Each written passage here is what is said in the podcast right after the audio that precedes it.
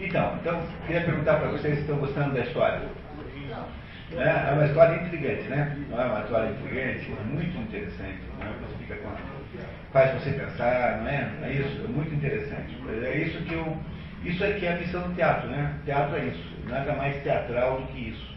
Cada fala, cada, cada, cada linha que é falada, na, cada linha que é dita no, pelo palco, é um deflagrador de um raciocínio, de uma dúvida, um deflagrador de alguma coisa que faz você pensar na, na, sua própria existência. Isso é a missão do teatro. Né? Isso aqui é teatro em alto estilo, alto estilo, teatro por excelência. Tá? Teatro de Pirandello, teatro por excelência.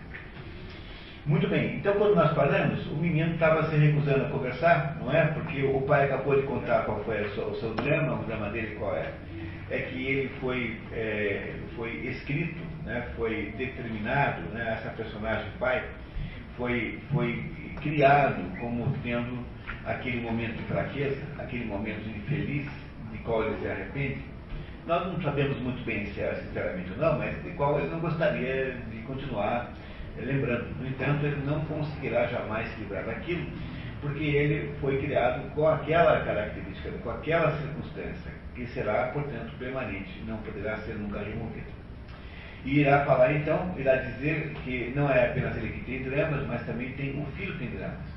E o filho, então, quando nós deixamos aqui o, livro, o texto para, para o nosso café, o filho está dizendo que não quer, não é? Não quer, é, não quer cooperar com isso, explicando por que ele não gosta desses novos irmãos, sobretudo porque a, a moça, essa enteada, comporta-se petulantemente com relação ao pai dele, que não é pai dela, né? É só pai dele, não é isso?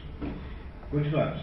Vamos lá começa a discussão, com o filho acusando o pai de nunca ter se importado com ele. O diretor enfatiza seu interesse pelo assunto. Nessa altura, o diretor já esqueceu outra peça, esqueceu os atores, está louco por, esse, por essa história. Ótimo. Garanto-lhe que tudo isso me interessa. Interessa mesmo muito. Percebo, vejo que é assunto de que se pode tirar belo drama. Com uma personagem como eu, eu, cara e boca. Novo, sim. Ó, oh, novíssimo, senhor mas é preciso ter, de fato, coragem para vir pô-lo diante de mim, desse modo. O senhor compreende. Nascido como nascidos como fomos para a cena, são amadores? Não. Digo, nascidos para a cena porque, ora, deixe disso. O senhor já deve ter representado. É, o diretor não acredita que seja uma personagem, né? Não, senhor. Somente que cada qual representa, no papel que escolheu que os outros lhe deram na vida. E depois, em mim, é a própria paixão, Veja, que apenas se exalta, torna-se sempre, por si mesmo, um pouco teatral, como em todos. É, que ele é teatral por natureza, mas não é que ele seja teatral porque ele é uma personagem. Entendeu? É isso que ele está dizendo. Está bem, está bem. Mas, meu caro senhor, compreenderá que, sem o autor, eu poderia apresentá-lo a alguém. Não, não, escute. Seja o senhor. Eu? Mas que está dizendo? Sim, o senhor, o senhor. Por que não? porque nunca fui autora, era essa. E não poderia ser agora. Não é preciso nada. Há tantos que são, e o seu trabalho seria ainda mais fácil, porque estamos todos aqui, vivos, diante do Senhor. Mas não basta. Como não basta? Vendo-nos viver nosso drama. Sim, mas é preciso, de qualquer modo, alguém que o escreva. Não, que o transcreva, quando muito, tendo assim diante de si, em ação, cena por cena Bastará combinar primeiro apenas um roteiro e ensaiar. Hum, o senhor quase, quase me está tentando. Assim, por brincadeira, poderíamos mesmo experimentar. Sim, sim, meu senhor. Verá que cenas surgirão. Posso indicá-las já, se quiser. Está me tentando, está me tentando. Vamos ver um pouco o que é que dá. Venha comigo ao meu camarim. Dirigindo-se aos atores. Vocês estão livres por um momento, mas não se afastem muito. Dentro de um quarto de hora, 20 minutos, esteja de novo aqui. Ao pai. Vejamos, vamos experimentar. Talvez consigamos tirar disso qualquer coisa de extraordinário. Então, aí mais ou menos acaba a primeira parte, da, do primeiro movimento, digamos assim, da sinfonia, porque os atores, coitados, nessa altura estão completamente jogados para escanteio, né? os atores não estão fazendo nada, e as personagens tomaram conta da situação, e as personagens agora convenceram o diretor a que o diretor faça uma cópia das suas falas e seja então, então em que essa cópia seja uma autoria, né? Que a, autoria seja feita de trás para frente. Em vez de ser uma autoria em que a gente inventa, né? escreve e inventa, agora já está inventado, tem que escrever de trás para frente. Não é? Essa é a ideia, não é? E agora eles sobem para combinar como é que farão. Voltam para a cena em seguida. A saída do grupo, há um intervalo de 20 minutos. A campainha avisa que o espetáculo vai começar. O diretor, contra-regra o assistente improvisa um cenário, segundo as orientações dos personagens. O diretor pede ao ponto que estenografe as falas. Estenografar é escrever com muita rapidez. Como os atores estão inseguros e perguntam o que farão, o diretor esclarece. Nada. Fiquem ouvindo e vendo por enquanto. Depois, cada qual terá o seu papel escrito. Agora vamos fazer assim, de qualquer jeito, um ensaio, indicando os personagens. Eles é que farão. Nós? Um ensaio? Desculpe, mas o que quer dizer? Um ensaio. Um ensaio para eles, aponta os atores. Mas se nós somos os personagens. É, ou seja, esses são os personagens, não precisam, não é? Eles já são as próprias personagens. Não é? Isso já são as próprias personagens. Não precisa ensaiar, não é? Sim, está certo, os personagens. Mas aqui, meu caro senhor, quem representa não são os personagens. Quem representa aqui são os atores. Os personagens ficam ali, no texto, indica a caixa do ponto. Quando há um texto. Precisamente. Já que não há, e coube aos senhores a sorte de tê-las aqui, ouvidas, diante de si as personagens. Ora essa. E queriam fazer tudo sozinhas? Representar, apresentar-se diante do público? Isso mesmo. Assim como somos. Ah, garanto-lhes que daria um belíssimo espetáculo. E nós então, o que é que ficamos fazendo aqui? Pronto, os atores não gostam da ideia, né? Porque eles estão querendo assumir o lugar dos atores, né? As personagens próprias. Entenderam? Vamos imaginar isso melhor? Imaginem assim, que de repente tem lá um grupo de estudantes de teatro fazendo o ensaio do Hamlet. De repente aparece um sujeito lá com uma calça, um calção assim bufante, com uma espada e tal, com um penacho. Assim, eu sou o Hamlet. Não, o senhor é um ator. Não, eu sou o próprio Hamlet. Mas, como assim? Não, eu sou o Hamlet, não sou mais ninguém, eu sou, me chamo Hamlet, nasci em Elsinore, no dia tal, de tal, de tal, meu pai chama-se tal. Não é possível, a senhora quem é? Ah, eu sou a Ofélia. Eu sou a Ofélia, nasci não sei aonde, tenho 22 anos, tenho não sei o que, não sei o que, eu sou a Ofélia. Imagina que aparecesse isso, não é? E aí então o diretor disse assim, bom, então tá, então agora, claro que no, no caso do Hamlet não dá para comparar porque o Hamlet já existe. Mas imagine que fossem personagens de uma ópera, uma ópera não escrita.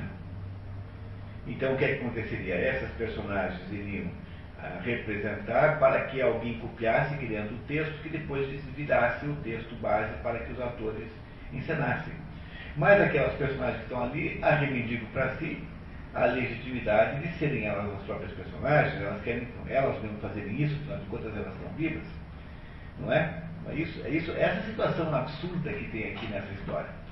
Daí acharem que esse, esse pirandeiro é o, o precursor do teatro do absurdo de, de Beckett e de Ionesco, por exemplo, entre outros. Né? Continuamos. O diretor começa a distribuir papéis. O pai, cada vez mais perturbado, comenta. Começo já a ouvir como se fossem falsos, com outro som, as minhas próprias palavras. É, tem um errinho ali, é falsas, né? Falsas, por favor. Começo já a ouvir como se fossem falsas, com outro som, as minhas próprias palavras. Quando a enteada fica sabendo que sua personagem será feita pela primeira atriz, desata rir. A primeira atriz surpreende. Ela é super mal criada, essa menina. A enteada tenta consertar. Não me referi à senhora, acredite. Dizer por mim mesma que não me vejo em absoluto na senhora. É isso. Não sei, não, não se parece nada comigo. O pai concorda com a enteada. Sim, é isso. Veja, senhor, a nossa expressão. Mas que expressão é essa? Pensa que a tem em vocês mesmos expressão? Ou nada? Como? Não temos a nossa expressão? Qual nada? Aqui ela se torna matéria qual dão corpo e aspecto, voz e gesto, os atores, que não esqueça, têm sabido dar expressão uma matéria bem mais alta. A de vocês é tão pequena que, caso se mantenha em cena, o mérito, pode crer, caberá inteiramente aos meus atores. O diretor diz que o ator é mais importante que o personagem. Não é? Muito bem. Tá. Não me atrevo a contradizê-lo. Creia, creia. Creia, porém, que é um sofrimento horrível para nós que somos assim como nos vê, com este corpo, com esse aspecto. Isso se arranja com a caracterização. Dá-se um jeito com a maquilagem, meu caro senhor, no que se refere ao aspecto. Sim, mas a voz, o gesto. Ó, oh, em conclusão, aqui o senhor, tal como é, não pode ser. Aqui está o ator que o representa, e basta. Compreendi, senhor. E agora começo talvez a perceber também porque o nosso autor, que nos viu vivos assim, não quis depois compor-nos para a cena. Pronto, aqui tem um ponto bem importante, tá? Compreendi, senhor, e agora começo talvez perceber, é, também perceber porque o nosso autor, que os fez, né, que não sabemos quem é, que nos viu vivos assim, não quis depois compor-nos para a cena. Não desejo de modo algum ofender os seus atores, Deus me livre mas penso que ver-me agora representando, não sei por quem, é, quero dizer, a representação que fará, mesmo pondo em prática todos os recursos de caracterização para ficar parecido comigo, acho que com essa, com essa altura, todos os atores riem. Dificilmente poderá ser uma representação de mim, como realmente sou. É, porque deve ser muito baixinho, muito alto, né? Um dos dois. Será antes, pondo de parte o aspecto. Será mais exatamente como lhe parece que estou, como o senhor me sente se é que me sente, e não como eu me sinto dentro de mim. E acho que isso deve ser levado em conta por quem for chamado a julgar-nos. Olha só, pessoal, isso deve ser levado em conta por quem for chamado a julgar-nos. E se vocês prestaram atenção nessa linha aí, tá? acho que tem valor aí. Tá? Deve ser levado em conta, quer dizer que a sua, a interpretação que o autor fará dele, de, de, dele, pai, né? Ou seja, o ator, o, o ator fazer a representação da personagem incorpora a personagem em coisas dele próprio. Não é? É como o autor, como o ator vê que seja a personagem. É claro que ele tem uma opção de debates técnicos em teatro né, sobre esse assunto. Mas em, em si, o que interessa aqui é que o pai está dizendo que nunca será o modo como o ator fará a interpretação da personagem, do pai no caso, nunca será exatamente como o pai é, se auto-interpreta. Não é? Porque ele é ele mesmo. Sempre será assim. É, sempre será assim. E é por isso, é por isso que, bom, não é, não é que sempre será assim, porque as personagens, na verdade, só existem na boca dos atores, elas são conceituais, né? Elas são esquemas abstratos, elas não são existenciais. Né? Então isso sempre será assim, quer dizer, a toda personagem será interpretada de alguma maneira. Mas como as personagens aqui no nosso caso estão vivas, essa é a diferença toda com relação ao esquema normal, porque esses personagens estão aqui falando e discutindo o assunto conosco. Bom, vamos guardar, vamos guardando os elementos. Vamos lá. Continuam os preparativos para encenar a cena da entrada com uma dama passe, para cujo papel não havia sido selecionada a atriz.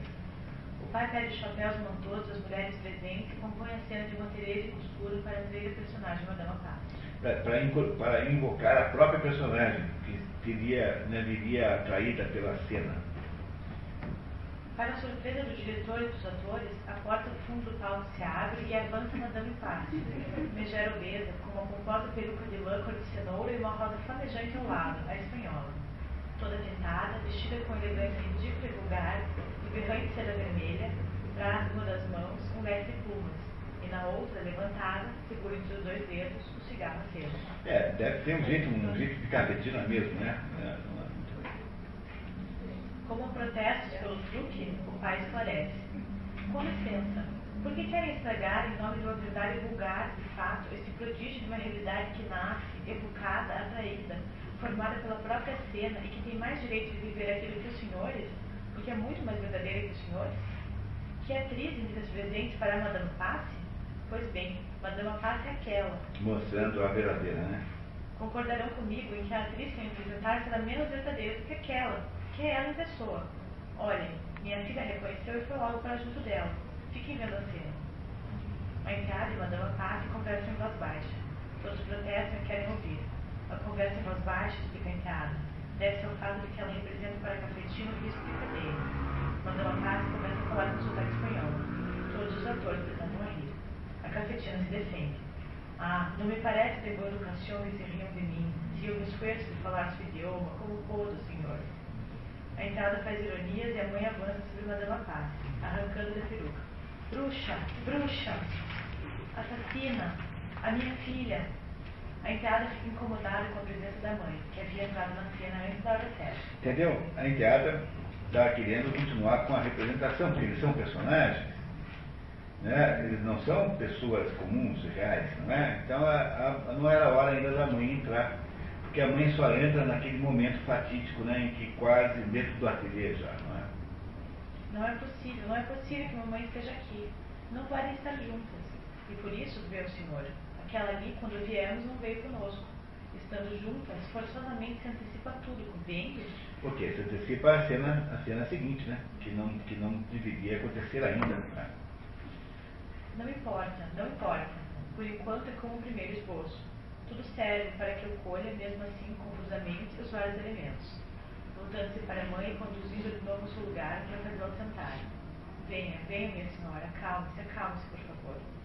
Entretanto, a enteada vai novamente ao meio da cena e volta-se para Madama Paz. Então, Madama, vamos começar? Ah, não, tantas graças, e eu que me fico nem mais um momentito com tomar de presente. Ora, deixe-se disso. Faça entrar esse vivo senhor para que se divierta comigo. A todos imperiosa. Afinal, é preciso fazer essa cena. Vamos adiante. A Madama Paz. A senhora vai embora. Pronto, ele, agora sim, né? Eh, entrou a Madame Paz, que faz, eh, a Madama Paz, que faz aquela apresentação, eh, que apresenta a moça um, velho, um viejo senhor, né? Que, que era o próximo cliente que ela iria receber ali na sequência. Mas essa que é a ideia, né? Não é isso? E mandar a Madame mandar uma parte embora porque ela não participa mais da história. Ela, em seguida ela tem que sumir mesmo.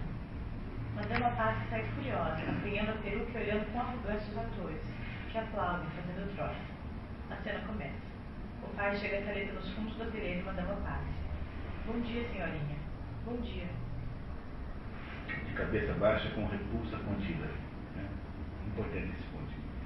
O pai, olhando um pouco por baixo do chapéu que quase lhe esconde o rosto, percebendo que ela é ainda muito jovem, exclama quase para si, um pouco com satisfação, um pouco também com temor de se comprometer numa aventura arriscada.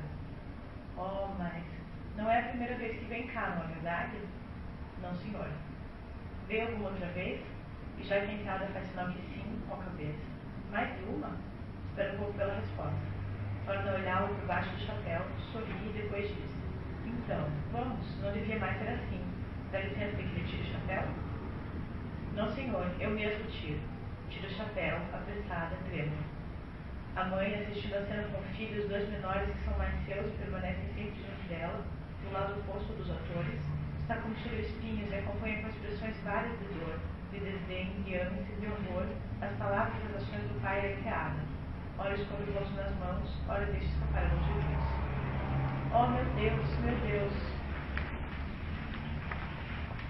e enteada, sem se conhecerem, fazem rodeios, conversando sobre chapéus pendurados sem entrar no assunto. A enteada está vestida de negro. O pai quer saber a razão do preto. Nesse momento, o diretor, muito satisfeito com o desenvolvimento da trama, interrompe a ação. Os atores querem assumir e representar a cena. Ele concorda. A enteada protesta, dizendo que a primeira atriz não está de preto. Mesmo assim, começa a representação pelos atores. A enteada ri deles. O diretor, furioso, pede silêncio dos personagens mas está corrigindo a fala do primeiro ator que representa. O diretor tenta manter o controle da cena. A entrada não consegue conter o riso, que explode por entre os dedos. É assim, né? Assim, né? Com mão assim na boca para tentar não rir, né? E o riso explode entre os dedos. A primeira atriz fica indignada. Ah, não estou aqui para me fazer de palhaço para essa mocinha aí. O primeiro ator segue. Nem eu tampouco. Acabou-se. O pai pede desculpas pelo enteado mas insiste que aquela encenação é um efeito estranho.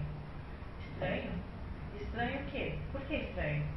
Admiro o senhor, admiro seus atores. O senhor ali indica o primeiro ator, a senhora indica a primeira atriz. Mas certamente, que quer? Não são nós. É, acredito. Como quer que sejam vocês, irmãos atores? Exatamente, os atores. E ambos interpretam bem os nossos papéis. Creia, porém, que a nós nos parece outra coisa, que quer ser a mesma, entanto, não é. Como não é? O que é então? Uma coisa que se torna deles e não é mais nossa. Então, uma coisa que se torna deles que não é mais nossa. Mas é claro, tem que ser assim, já lhe disse isso. Sim, compreendo, compreendo. Então, basta.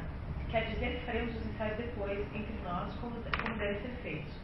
Para mim foi sempre uma maldição estar diante dos autores. Jamais estão satisfeitos. Ao pai teatro. Vamos, continuemos com vocês e vejamos se é possível que a senhora não ria mais. Para o ponto de vista do, do diretor, as personagens são os autores da peça, que ele está transcrevendo pelo estenógrafo, que é o ponto, estenografando, e que vai então virar uma peça escrita que poderá ser então encenada por qualquer diretor com quaisquer atores diferentes, mesmo diferentes daqueles ali. Não é isso? Eu falo diretor, aquilo que ele tem, é, os personagens são autores, mas essas personagens não são autores de si entenderam o que eu estou dizendo para vocês, que é importante para entender o livro? Entendeu? Para o diretor, as personagens são os próprios autores. Mas nós sabemos que essas personagens não são autoras de si mesmas, elas declararam aí peremptoriamente que elas tinham uh, um autor que as repudiou, que as rejeitou, depois de inventá-las. Acaso? Muito bem. Continua. Na continuação da encenação pelos personagens, o diretor quer que Entrada explique a razão do seu luto, mas ela não aceita a mudança da sequência. Não, senhor, não pode ser. Escute, quando eu lhe disse que precisava não me lembrar que estava vestido assim, sabe o que ele me respondeu? Ah, está bem. Então vamos tirar, vamos tirar depressa esse vestidinho. Lindo, ótimo. Diz isso para mandar o teatro todo pelos ares? Mas é verdade. Que verdade? Faça-me favor. Aqui estamos no teatro. A verdade até certo ponto. Desculpe, mas se quer o senhor fazer, então. Vai ver, vai ver. Deixe por minha conta agora. Ela não admite que se faça qualquer coisa que não seja aquilo que aconteceu veramente, não é? Ele não pode botar aquela cena no Teatro 220, porque ele vai criar um problema lá com a censura, sei lá, com o quê. Né? Não pode fazer uma, uma, uma cena de Nelson Rodrigues lá, não é? Mas, não é? E ele, no entanto, ele, ela, ela vai explicar agora por que, que ela acha isso é, completamente errado. Repare. Não, senhor. Da minha náusea, de todas as razões, cada qual mais cruel, mais vil do que a outra, e que fizeram de mim esta que sou, assim como sou, quer o senhor tirar uma chinfrinadazinha romântico-sentimental e que ele me pergunte o motivo do meu luto, e eu lhe respondo, se não me engano, que dois meses morreu meu paizinho? É, chinfrinadazinha significa coisa ridícula. Dizer, o, senhor, o senhor quer que, em vez de, em vez de, de seguir o que aconteceu, que ele falou, ah, então vamos tirar logo o vestidinho, o senhor, o senhor quer que nós tenhamos uma conversinha sentimental sobre a morte do meu pai? Que isso? Não, não, meu caro senhor. É preciso que ele me diga o que me disse. Então, vamos tirar, vamos tirar depressa esse vestidinho. E eu, com todo o meu luto no coração, com meu luto de apenas dois meses, fui para lá, está vendo? Para lá, atrás daquele biombo. E com esses dedos que me tremem de vergonha e de nojo, desabotoei o corpete, o vestido. Pelo amor de Deus, o que está dizendo? A verdade, senhor, a verdade. Sim, não nego, será a verdade. E compreendo, compreendo todo o seu horror. Mas compreenda também a senhora que tudo isso não é possível em cena. Não é possível? Então, muito obrigada, não entro nisso. Pronto, essa já não quer mais cooperar. Essa personagem já não quer mais cooperar, porque a personagem acha-se real, concreta, e a, a, a encena querem mudar a personagem.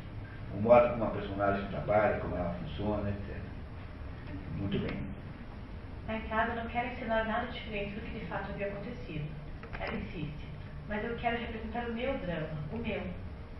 Oh, enfim, o seu.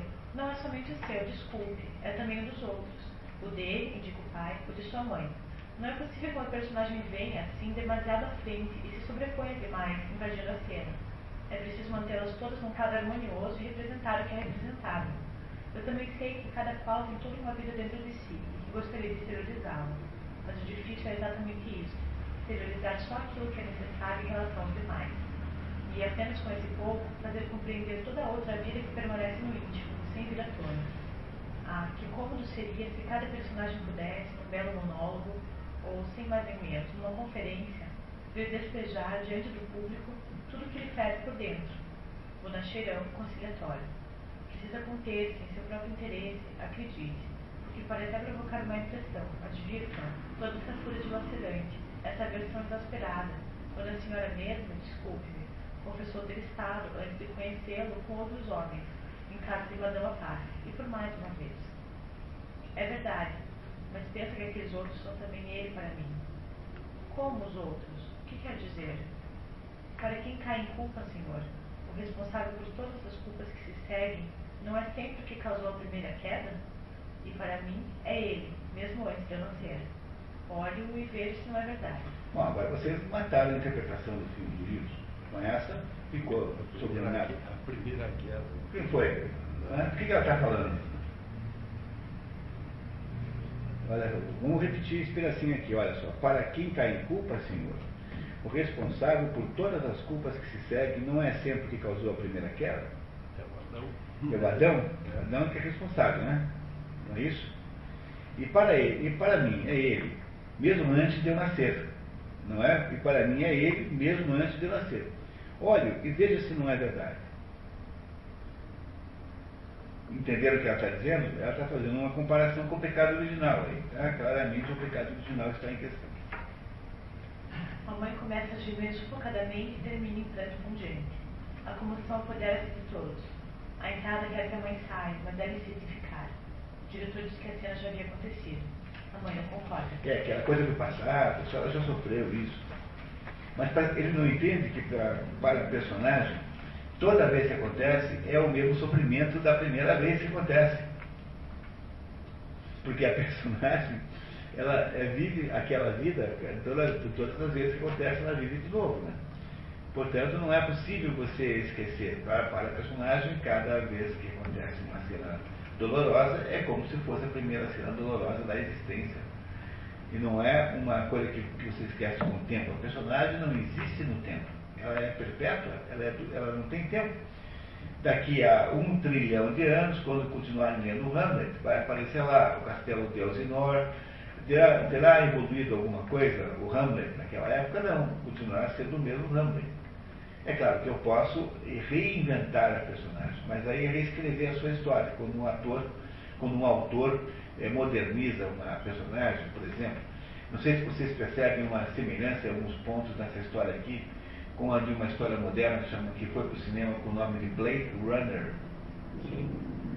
Blade Runner é, um, é o nome do livro, livro não é esse, né? O livro é, como é que é? Do Ship uh, Dream of uh, Electric. Uh, do, uh, do, como é que é? Do Robots Dream of Electric Sheep. Não é? Eu, eu, lembro que eu já ouvi o nome original. É, acho que é alguma coisa assim. É, essa história que virou o filme Blade Runner, todo mundo deve ter visto aí né, no cinema, tem diversos episódios parecidos com esse aqui. Tem diversos pontos de paralelo de contato. Mas depois a gente vê quais são. Tá? Por enquanto continuamos, né? Então eu queria dizer para vocês como foi importante essa última, esse último parágrafo. Não, acontece agora, acontece sempre. Viu a mãe, a mãe reagindo? A ideia, a mãe reagindo à ideia de que já tinha acontecido, que não era mais para ficar triste. Tá? Então vamos de novo. O meu suplício não é fingido, Senhor. Estou vivo e presente, sempre, em cada momento do meu suplício que se renova. Vivo e presente, sempre. Mas aqueles dois pequenos ali, os senhores ouviram falar, não podem mais falar. Ainda estão agarrados a mim, para manter vivo e presente o meu suplício. Mas eles, para si mesmos, não existem, não existem mais. Esses dois aí, esses dois pequenininhos aí, tudo indica que morreram, né? Por isso é que eles não falam nada, né? Mas isso tudo indica que morreram. E esta, indica a enteada, fugiu, escapou-se do meu lado e perdeu-se, perdeu-se. Se agora vejo aqui, é ainda por isso, só por isso. Sempre, sempre para renovar sempre, vivo e presente, o suplício que tenho sofrido também por ela momento eterno, como já disse, Senhor. O momento eterno. O, momento, o Pai está dizendo o momento eterno, como já lhe disse. O ato, o a personagem vive sempre o momento eterno, nunca vive no tempo. Ela, indica a enteada, aqui para agarrar, imobilizar, conservar-me enganchado e suspenso eternamente no pelourinho, naquele único momento fugaz e vergonhoso da minha vida. Não é coisa a qual ela possa renunciar, nem o senhor pode verdadeiramente poupar nisso. É claro, não digo que não represente. Constituirá precisamente o lucro de todo o primeiro ato, até chegar o momento em que ela surpreende, indica a mãe. Isso mesmo, senhor, porque é a sentença que me condena. Toda nossa paixão que deve culminar no grito final dela, indica também a mãe. Ainda tenho nos ouvidos. Aquele grito me deixou louca. O senhor pode representar-me como quiser, não importa. Até mesmo vestido, contanto que, que tenha ao, ao, ao menos os braços. Só os braços nus. Porque veja, estando assim, aproxima-se do pai e encosta a cabeça no peito dele. Com a cabeça apoiada deste modo, e os braços em volta do pescoço dele, eu via latejar uma veia aqui, no meu braço. E então, como se somente aquela veia viva me causasse nojo, cerrei os olhos, assim, assim, e afundei a cabeça no seu peito, voltando-se para a mãe. Grite, grite, mamãe, afunda a cabeça no peito do pai, com os ombros levantados, como para não ouvir o grito, acrescenta com voz de sofrimento, dilacerante, sufocada. Grite, como gritou aquele dia. Não, minha filha, minha filha, e depois de tê-la separado dele. Monstro, monstro, a minha filha, não vejo a minha filha? Recuando ao ouvir o grito, até a ribalta e meio espanto dos autores. Muito bem, sim, muito bem. E agora, pano, pano. É, a ribalta é uma coisa que a gente não, não ouve mais falar. A ribalta é, é, Os palcos antigamente tinham, naquela extremidade do palco, antes da plateia, tinham uma linha de refletores que, que, cujo principal é, objetivo era iluminar ah, os atores em pé. Então, a ribalta é o nome desses refletores, que hoje em dia não existem mais, você não vê isso em lugar mais nenhum. Né? Aqueles refletores que ficavam na beirada do palco, assim. Imaginem um palco aqui, né? Então, os refletores ficavam para cá, todos voltados para cima, iluminando os atores de baixo para cima. Isso é ribalta. Então, nós sabemos agora como foi que o drama se, se manifestou na hora em que o pai e a enteada sem saberem que estão, que, que, que uma das suas relações né, de parentesco, sem saber dessas relações, estão ali quase indo para a ação final, a mãe interrompe e, e, e, e desarranja a cena. Não é isso? Isso que aconteceu. É? Aí, então sabemos agora toda a história completa. Não sabemos o que acontecerá depois. Vamos saber agora. O pano desce de fato, os diretores estivessem indicando para ponto o fim do primeiro ato. Por isso que está escrito na introdução que o, o pano foi baixado de, indevidamente, porque o pano, o pano era só para o, o ponto que estava fazendo a historiografia, saber que teria acabado o primeiro ato. Ao reabrir-se o pano, no lugar do improvisado cenário anterior, há no centro do palco um pequeno tanque de fonte de jardim. Os personagens combinam com o diretor o próximo passo. A mãe e a enteada discutem. Quando alguém diz que o, que o teatro fornece ilusões, o pai reage. A ilusão? Pelo amor de Deus, não digo ilusão. Não empreguem essa palavra que para nós é particularmente cruel. Por quê? Sim, cruel, cruel. O senhor devia compreender. E como dizer, então? A ilusão pode criar aqui nos espectadores, com a nossa representação, ilusão de uma realidade. Compreendo, senhor. Entretanto, talvez o senhor não nos possa compreender. Desculpe-me, porque vejam, aqui para o senhor e seus atores, se trata apenas, e é natural, de seu jogo. Veja, para os atores é apenas um jogo. Para os atores, portanto, é uma ilusão. Os atores são farsantes, né? são todos farsantes. Que jogo? Não somos jogadores nem estamos aqui para divertir-nos. Representamos a série. Não nego isso. Refiro-me ao jogo da arte dos senhores, que deve dar justamente uma perfeita ilusão da realidade, como diz o senhor. É isso, exatamente. Agora, se o senhor considera que nós, como somos, indica a si próprio, e vagamente as suas cinco personagens, não temos outra realidade fora dessa ilusão. Mas como pode ser isso? Assim, como é. Qual outra poderia ser? Aquela que é para os senhores uma ilusão por criar, para nós é, no entanto, a nossa única realidade. Breve pausa. Avança alguns passos para o diretor e acrescenta. E não somente para nós, acredite. Pense bem, olha nos olhos. Sabe dizer-nos quem é o senhor? E permanece com o indicador apontado para ele. Como quem sou? Sou eu. E se lhe dissesse que não é verdade, porque o senhor é eu? Responderei que o senhor é doido.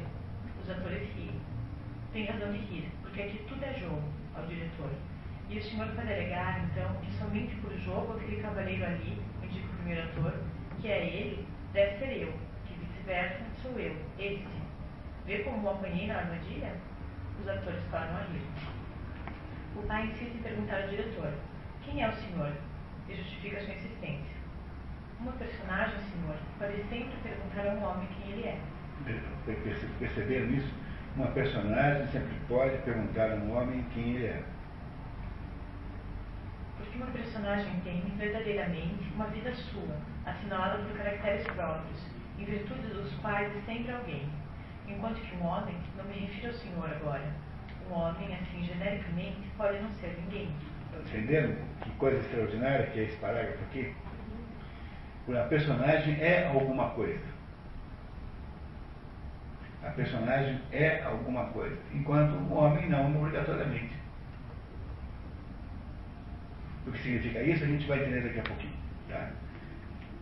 Sim, mas o senhor pergunta a mim, que sou o diretor, o chefe da companhia compreende? Apenas para saber se realmente, tal como é agora, o senhor se vê. Como vê, por exemplo, na distância do tempo, o que era em outra época, com todas as ilusões que então se forjavam, com todas as coisas dentro e em redor de si, como então lhe pareciam, e eram realmente para o senhor. Pois bem, tornando a pensar naquelas ilusões que agora o senhor não mais se forja, em todas as, aquelas coisas que agora não lhe parecem, mas não lhe parecem mais como eram para o senhor em outro tempo. Não sei que faltar-lhe, já não digo as tábuas do palco, mas a própria terra, debaixo dos pés, considerando que do mesmo modo este, como o senhor se sente agora, toda a sua realidade de hoje, assim como é, está destinada a parecer ilusão amanhã? Bem, e que pretende concluir daí? Oh, nada, senhor. Fazê-lo ver que se nós, indica-se indica e as outras personagens, a não ser a ilusão, não temos outra realidade, é conveniente que o senhor também desconfie da sua realidade, dessa que o senhor hoje respira e toca em si, porque, com a de ontem, está destinada a que amanhã descubra que não passa de ilusão. Ah, muito bem. E diga ainda mais que com essa peça que venho apresentar aqui, diante de mim, o senhor é mais real e verdadeiro do que eu. Mas não há nisso dúvida alguma, senhor. Ah, é? Julguei que tivesse compreendido desde o princípio. Mais real do que eu. Se a sua realidade vai mudar, de hoje para amanhã. É, e a realidade da personagem não mudará. Porque ela continuará sendo a personagem tal como foi criada.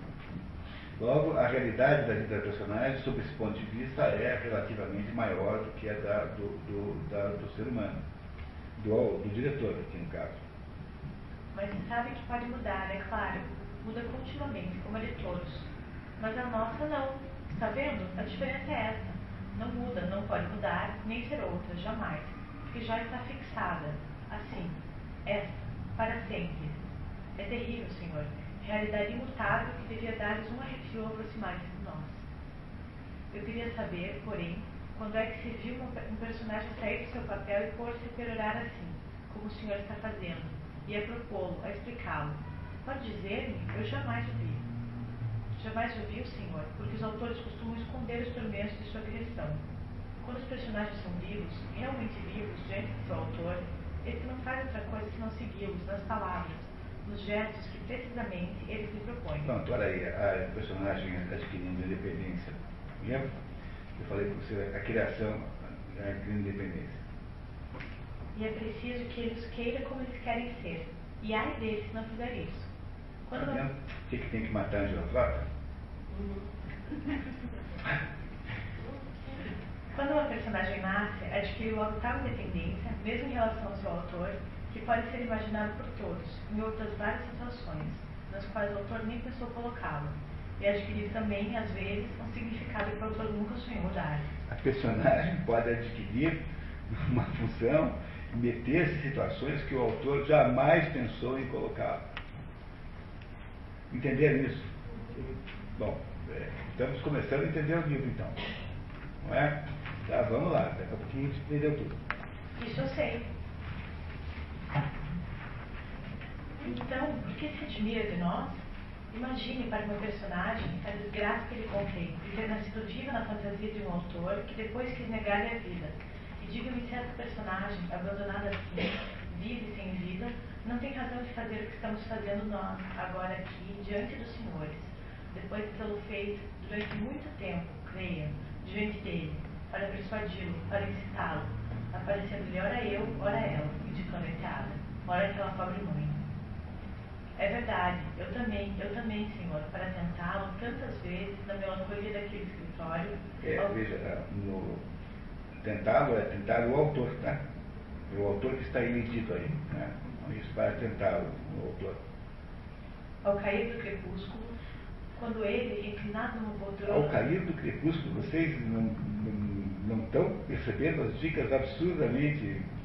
É, é, é só bola para chutar no gol. Né? né? Ao cair do crepúsculo, quando ele, reclinado numa poltrona, descansando...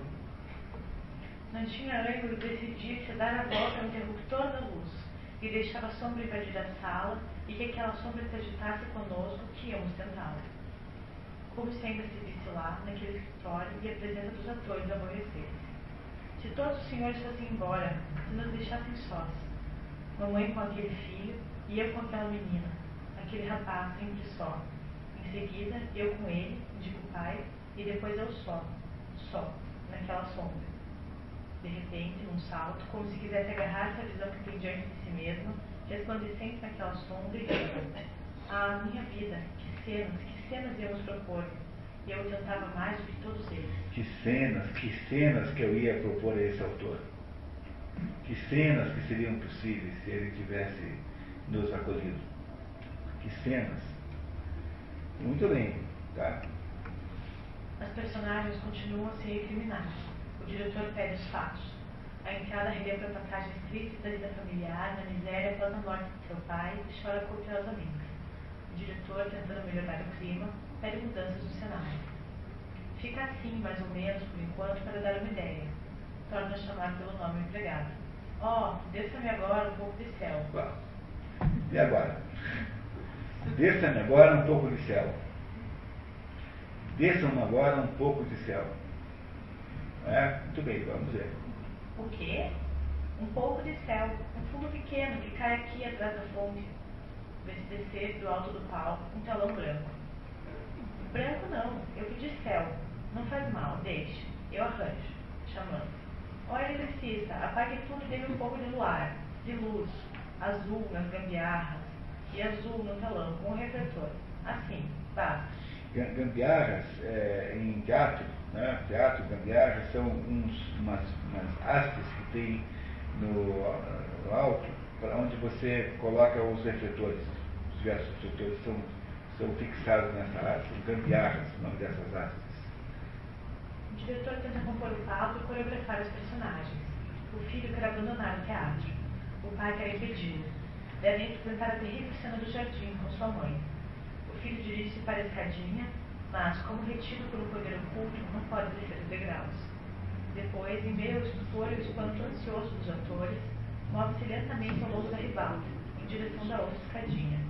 Chegado ali, porém, fica também inclinado, sem poder descer. A personagem quer escapar, mas não pode, porque a personagem só existe dentro da, do contexto teatral que ela foi criada. Portanto, ele não consegue ir embora, ele não está livre para ir embora. A personagem é a prisioneira de alguma coisa que a condiciona como tal. Não é isso? Ele tenta escapar por uma escadinha, não deu certo, ele anda por todo o palco, vai até o outro lado, tenta também, não dá certo. O filho insiste em que não representará, Continua a preparação para a cena do jardim. A enteada descreve. Esperem, esperem. Primeiro a menina, na fonte. Corre para apanhar a menina, abaixa-se, dobrando os joelhos diante dela e toma-lhe o rostinho entre as mãos. Pobre amorzinho meu, você olha perdida com esses olhos tão lindos. Quem sabe onde que está? Estamos num palco, minha querida. Que é palco? Pois, está vendo. É um lugar onde se brinca a sério, onde se fazem peças. Nós vamos fazer agora uma peça. Mas sério, sabe? Você também. Abraça, apertando ao peito e embalando um pouco. Ah, meu amorzinho, meu amorzinho, que peça feia você vai fazer. Que coisa horrível pensar para você. O jardim, a fonte. É fingida, é claro. O mal é esse, querida. Que... O mal é esse, querida, que aqui tudo é fingido. O mal é esse, que aqui tudo é fingido. O mal é esse, que aqui é tudo fingido mas talvez você goste mais de uma fonte fingida do que uma verdadeira para poder brincar, não é? Para os outros será um jogo. Mas não para você, infelizmente, que é uma menina verdadeira, amorzinho, e que brinca de verdade, uma fonte verdadeira, linda, grande, verde, com tantos bambus que fazem sombra, refletindo-se nela, e tantos, tantos patinhos que nadam, quebrando aquela sombra. Você quer agarrar um desses patinhos, com o grito que enche todos de espanto Não, minha Rosinha, não. Mamãe não se importa com você por causa daquele canalha de filho. Eu estou com todos os meus demônios na cabeça. E aquele ali? Deixa a menina e volta-se para o rapazinho, na forma habitual. Que tem aí? Que está escondendo? Tire para fora, tire para fora essa mão. Arranca-lhe a mão do bolso e, com o horror de todos, descobre que tem um revólver. Olha um pouco como se estivesse satisfeita e diz depois, sombria. Ah, onde? Como foi que o arranjou? E vendo que o rapazinho, amedrontado, sempre com os olhos revelados e vazios, não responde. Bobo, se eu fosse você, em vez de matar, eu mataria um daqueles dois ou os dois, o pai e o filho. Levo para trás do cipreste, de onde estava a espiar. Tomo depois a menina e a põe dentro da fonte, fazendo-a deitar, de modo que fique oculto. Finalmente, deixe-se cair ali, com o rosto entre os braços apoiados no redor da fonte. Isso, dito assim, inflamado por uma atriz poderosa, né, deve ser uma coisa muito emocionante. Descreve o afogamento da menina. A mãe deixa a menina sozinha um pouquinho para ter uma conversa com o filho no quarto dele, porque o filho estava repudiando a família nova, né? e enquanto isso a menina se afoga. E primeira das mortes. A razão pela qual ela não fala é porque ela é morta. Essa é a razão pela qual ela é uma personagem muda. É hora do filho entrar em cena, mas ele se recusa, mesmo com pedidos da mãe, que queria que ele relatasse a conversa que ela tentou ter com ele. Ai, com violência sacode o filho. Por Deus, obedeça. Não ouve como ele fala? Não tem entranha de filho? O filho reage. Mas que frenesia é esse que lhe deu? Não tem pudor de trazer diante de todos a sua vergonha e a nossa? Eu não me presto, não me presto. Interpreto, assim, a vontade daquele que não quis trazê-los para a cena. Interpreto, assim, a vontade daquele que não quis os trazer para a cena. Ou seja, eu, eu, eu não vou é, fazer essa representação aqui porque o próprio autor não quer. Pois ele não nos repudiou. Ele está se negando? Ele está se negando a representar. Ele está se negando a ele mesmo? Que é o destino dele mesmo? Não, ele está se negando a, a, Não é que seja negando o seu próprio destino. Ele não, ele não quer representar. Ele disse lá um pouco antes, né, que ele não tinha sido talhado para aquilo. Ele não é como os outros. Ele, ele, ele acha que não é para fazer nada, não é para continuar. É uma atitude. A gente já vai entender bem o que significa isso na análise, tá? Não é isso? O filho concorda em contar a sua versão da história e diz que atravessava o jardim quando viu a menina afogada na fonte. Acudi, precipitei-me para tirá-lo do lar, mas, de repente, parei, porque atrás daquelas árvores vi uma coisa que me gelou. O rapazinho, o rapazinho que estava ali, quieto, com olhos de louco, a olhar na fonte a irmãzinha afogada. A enteada, que permaneceu curvada junto da fonte para ocultar a menina, responde com um eco profundo, soluçando perdidamente. De aproximar-me, então, atrás das árvores, onde o rapazinho estava escondido, pegou um tiro de revólver. Imagine, sou um tiro de revólver ali na hora do pau. Filho, meu filho! Depois entre a confusão e os gritos desconexos dos outros. Socorro, socorro! O diretor, em meio aos gritos, procurando abrir caminho, enquanto o rapazinho é levantado pelos pés pela cabeça e levado para fora, por trás do telão branco. Feriu-se? Feriu-se de verdade? Todos, exceto o diretor e o pai, que permanece arrasado perto da escadinha, por trás do telão descido, que faz céu, e ficam lá um momento, murmurando angustiosamente. Depois, por um, por um e por outro lado do telão, voltam a cena os atores. Morreu, pobre menino, morreu. Oh, que coisa, meu Deus! Morto o quê? Ficção, ficção, não acredite. Ficção? Realidade, realidade, está morto. Não, ficção, ficção. Mas que ficção? Realidade, realidade, senhores, realidade. E sairá também desesperadamente por trás do salão.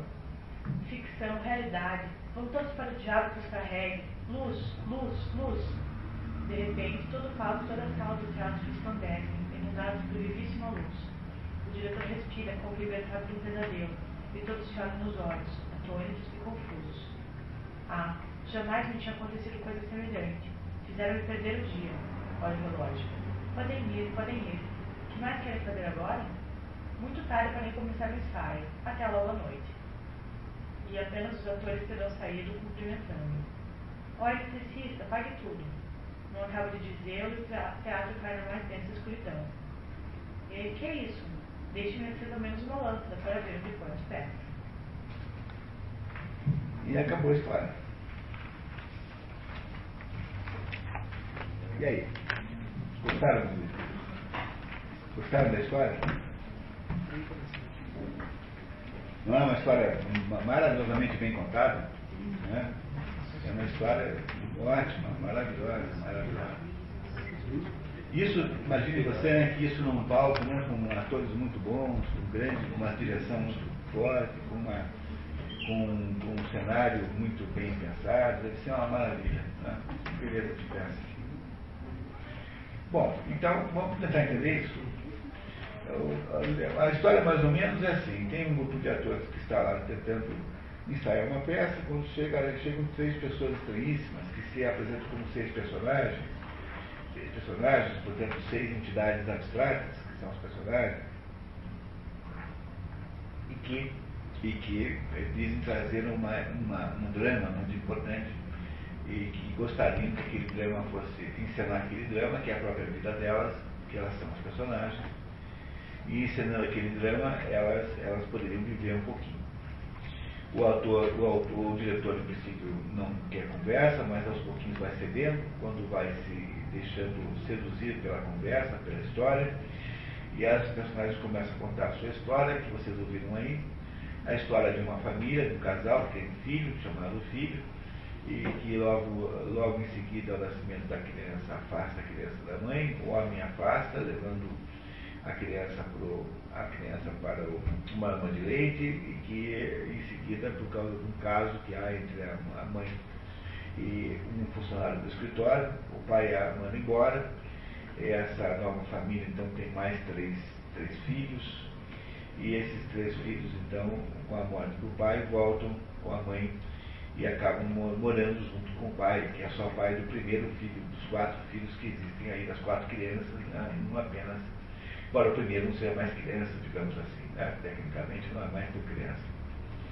E o, enquanto isso, melhor antes disso, antes dessa reconciliação, que é uma reconciliação muito traumática, houve aquele episódio extremamente traumático da, do bordel da Madama, né, da Madame Passe, em que a, a, a e o pai, coincidentemente, sem terem planejado, apenas por uma coincidência infeliz, acabam se eh, tendo lá um rendezvous, não é? E, e que foi, gerou um, um, impacto enorme. No filho gerou um, no pai gerou um grande remorso, ele atribui a essa situação o pior momento da sua vida, e na mãe aí há também um desespero. Essa situação toda piorará muito depois que o, o, a família se reúne e a mãe, então, tendo que tentar reconciliar-se com o filho, que ela obviamente não via há muito tempo, né? porque afinal, né, nos últimos 22 anos, menos dois meses, ela não havia visto, e ela e abandona a menina um pouquinho na ponte, a menina morre, e o filho, o rapazinho, 14 anos, mata-se com um tiro de revólver. É? quando isso, quando acontece a morte do rapazinho, esse tiro acontece de fato, real, no palco, não é? Aquele revólver de fato disparou e aquele rapazinho morre. E, uh, e, ninguém mais sabe agora se aquilo que aconteceu era, era teatro ou era verdade. Era teatro ou era verdade. E acaba então a peça com a dúvida entre essas duas coisas, estando o, no meio né, o diretor fazendo um escândalo dizendo que havia perdido a tarde inteira com aquele pessoal maluco, ah, lastimando a confusão toda que gerou aquilo tudo. Essa é a história, né? Alguém não, consegue, não conseguiu pegar esse conjunto? Muito fácil, né? Claro. O resumo como esse daí nunca resolve 100% o problema, pode ser que eu tenha omitido determinados detalhes tão importantes, isso é, às vezes é assim mesmo, né? Lembra aí tipo o Mirador de Veneza, na quarta-feira à noite, em que a Clara me, me, fez ver que havia esquecido de transcrever um trecho importantíssimo. É, acontece às vezes isso, né? é natural. Mas eu queria muito começar a nossa conversa aqui de interpretação, dizendo que há uma interpretação aí comum nos livros, que me parece ser legítima, de certo modo, mas muito, muito primária, que é a ideia de que esse texto aí, como aliás toda a obra de Pirandello, seriam é, seria um estudo, uma discussão sobre as possibilidades do teatro. Não é? Será que o teatro é capaz de ser verdadeiramente é, representativo? Quer dizer, ele é capaz de representar verdadeiramente aquelas ações existenciais? Ele é capaz de substituir? É capaz, o teatro é capaz de fazer uma imitação plausível da vida? É? Essa é uma interpretação comum que você encontra por aí né, sobretudo nos, nos, críticos modernos, que Pirandello é assim, né? Um pedaço de Pirandello, uma parte do, da crítica, ou faz conta que ele não existe, por causa do, do, da, da, implicância com a sua vinculação política a Mussolini. Então aí esse homem caiu meio que em desgraça. Como um fenômeno como aquele do Jorge Simonal aqui no Brasil. É Jorge Simonal? Wilson, Wilson Simonal aqui no Brasil. É? O sujeito era um bom cantor, etc. Bem, mas por que foi em desgraça? Porque foi visto como um colaborador do regime militar, o que não era verdade de modo nenhum. Mas inventaram uma calúnia que pegou. E o Wilson Simonal era um sujeito assim, um pouco folgado e tal, e acabou, os inimigos aproveitaram para espalhar, e ele então caiu em desgraça é, artística, que nunca mais recuperou, né? Foi até a morte.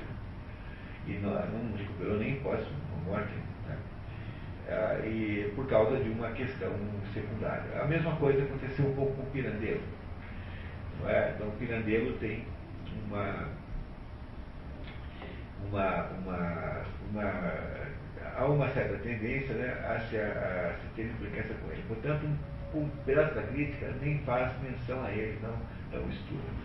Uma segunda parte da crítica literária, uma boa parte da crítica literária de Pirandello, julga que Pirandello seja um sujeito que fez um trabalho para discutir as possibilidades reais da interpretação teatral. Porque se ele está discutindo o que é verdade e o que não é, quer dizer, para que o teatro funcione, é preciso que a gente pense que ele é verdade. Pelo menos por um tempinho. Não é?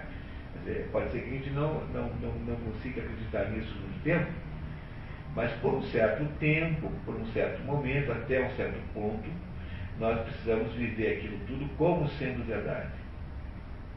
E ao fazer uma peça dentro da peça, o que Pirandello tenta resolver é essa discussão aí.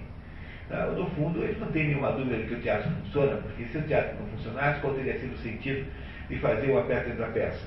Tá? Então não teria nenhum, seria absolutamente irrelevante. É, é claro que ele sabe que funciona, mas ele está fazendo um jogo, brincando com essas diferenças entre a vida real e a vida teatral isso também tem aí.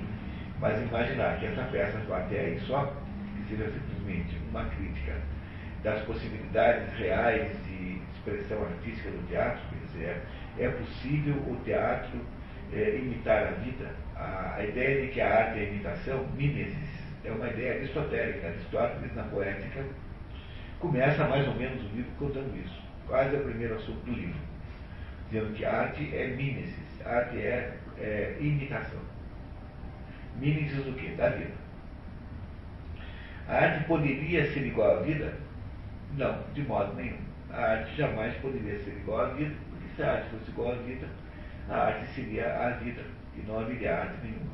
Portanto, é, há algumas coisas que são sempre assim. Sabe? Para que a arte possa existir, ela precisa se confortar, se, se, se conformar com uma digamos, imperfeição imitativa. A arte imita a vida, é verdade, mas a imita imperfeitamente. Por que é que imita imperfeitamente? Porque a vida é muito mais complexa, muito mais é, cheia de detalhes e de aspectos do que a arte é capaz de, de dar. Não consegue. Logo, toda arte é de alguma maneira esquemática. Toda arte é de alguma maneira é, é, é digamos, uh, simplificante. Toda arte é, de certa maneira, é incapaz de contar tudo, é imperfeita. Toda arte é assim. Não é possível ter arte que seja completamente igual. Eu jamais conseguirei pintar um retrato não é, da Clara que seja igual a Clara. E no dia que eu conseguisse fazer isso, eu teria feito uma fotografia, uma fotografia tal qual, e isso fotografia daquelas que não podem ser incorporadas ao conceito de arte, aquela que você usa no seu passaporte, por exemplo, aquilo não é uma fotografia de arte, tirando uma fotografia apenas para que a pessoa possa ser reconhecida. Não é assim? Logo, é besteira imaginar que a arte possa ser idêntica à realidade. Nunca acontecerá isso, de modo nenhum. No entanto, embora ela não seja idêntica à realidade, ela precisa ser de alguma coisa verossímil, sobretudo no caso da literatura. Porque se a literatura eh, está imitando a vida, não é? É temos a imitação, então, das relações entre as pessoas, a literatura imita a vida de modo esquemático também. De certo modo, imperfeitamente. Dizer isso, que o teatro imita a vida imperfeitamente, você não acha que é muito pouco para um escritor do tamanho desse? Não parece que isso é muito pequeno objetivo para que valesse a pena escrever, não esse livro, mas 300 obras, como escreveu Pirandello durante a sua vida toda? Pois é, uma obviedade, né? Total e completa. Ele andou brigando é, meio século com, ou pelo menos 30 anos, com o Benedetto Croce. Benedetto Croce é um grande filósofo italiano, contemporâneo dele andaram brigando na imprensa, assim, aquelas brigas como no Brasil eram entre Tristão Ataíde e Gustavo Corsão, aquelas brigas muito eruditas e doutas, que brigaram a vida inteira em torno de conceitos, conceitos de imitação. Porque o, o Benedetto Croce é autor de uma das melhores definições de arte, que é a seguinte, que arte é a expressão de uma impressão. Essa é uma ideia muito boa. A arte é a expressão de uma impressão. Mas é claro que nem o Benedetto Croce e nem o Pirandello de fato acreditavam. O Benedetto Croce achava que era só a expressão, quer dizer, que era, uma, era imperfeita por natureza. E o, o, o, o, o Pirandello mal compreendido leva a essa ideia de que a arte possa ser, de alguma maneira, imperfeita. Né?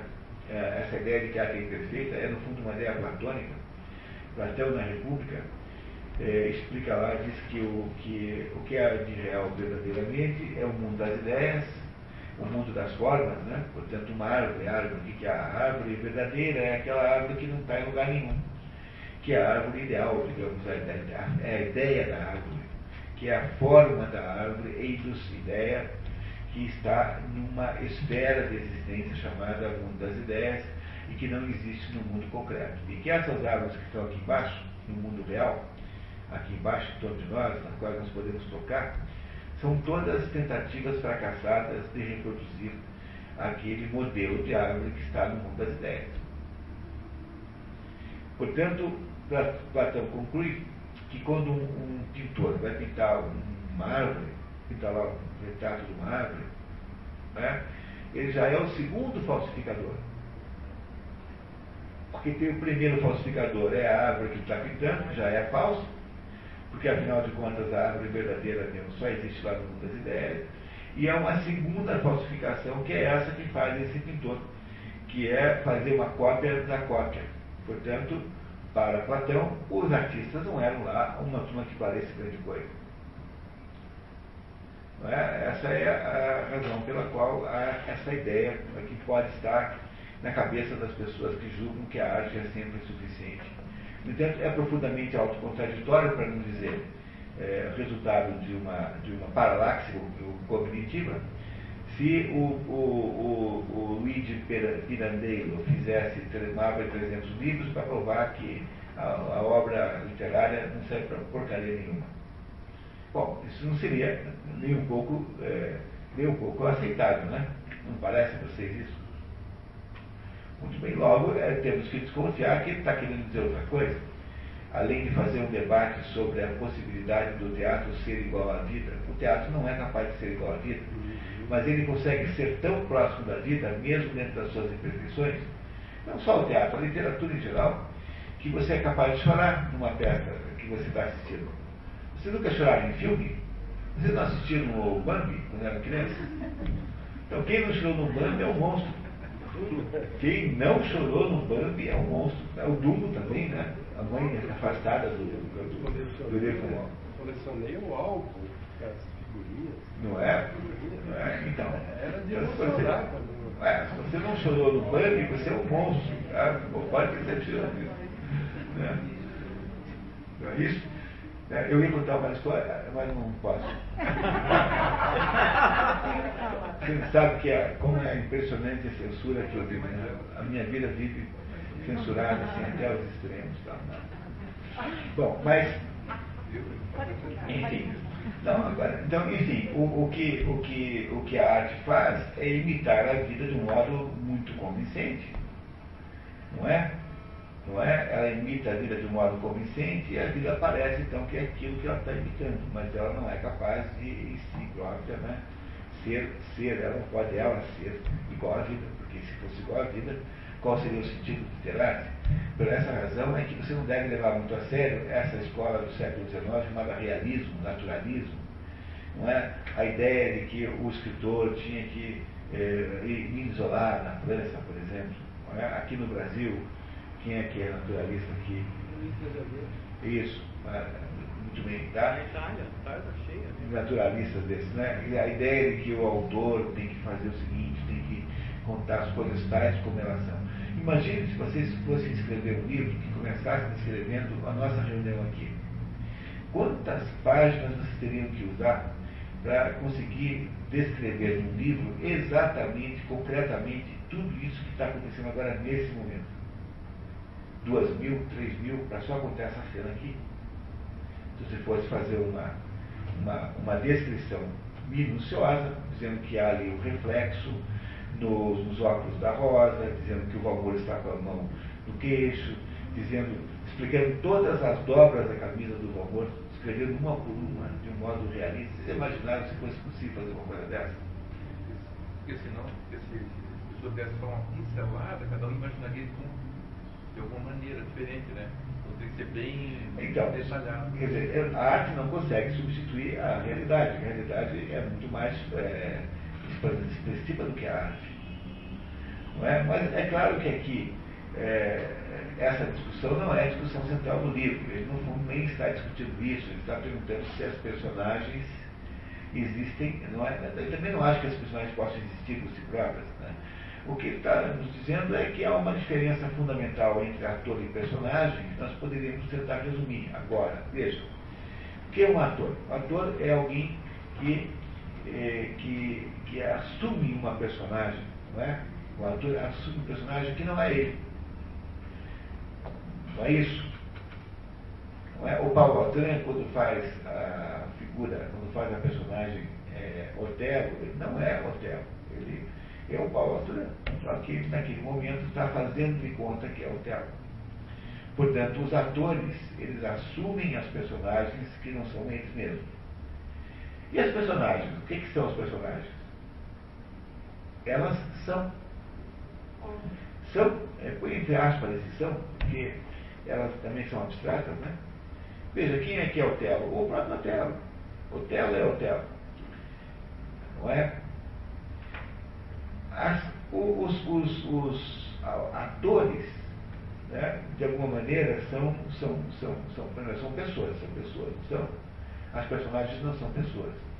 As personagens são uh, esquemas abstratos, digamos assim. Né? É isso que são os personagens, esquemas abstratos. Tanto é que mesmo quando você tenta fazer uma personagem histórica, como Henrique V, aquele Henrique V que você está escrevendo lá na peça do Shakespeare, ele não é igual ao Henrique Que existiu de fato. Porque mesmo que você tenha tentado reproduzir uma personagem histórica, essa personagem histórica nunca será igual à própria pessoa. Porque pelo menos você só conseguirá contar uma parte muito pequena da existência dessa pessoa.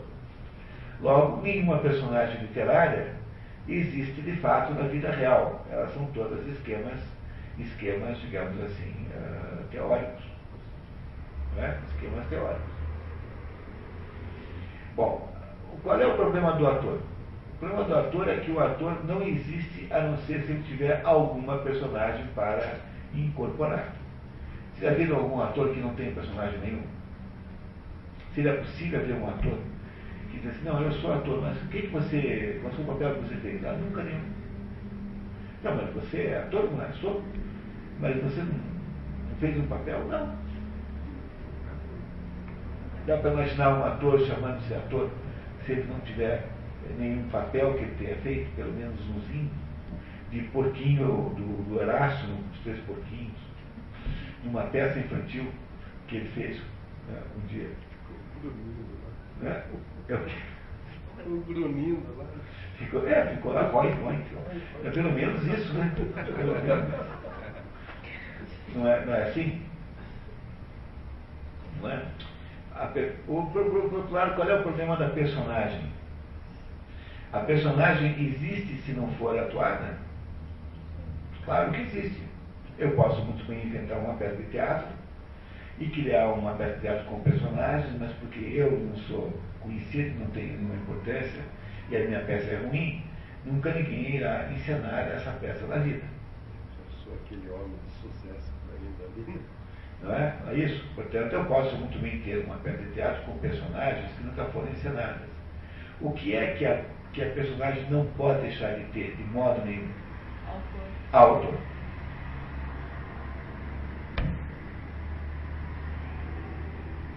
O que, que vocês acham da nossa, do nosso raciocínio até agora?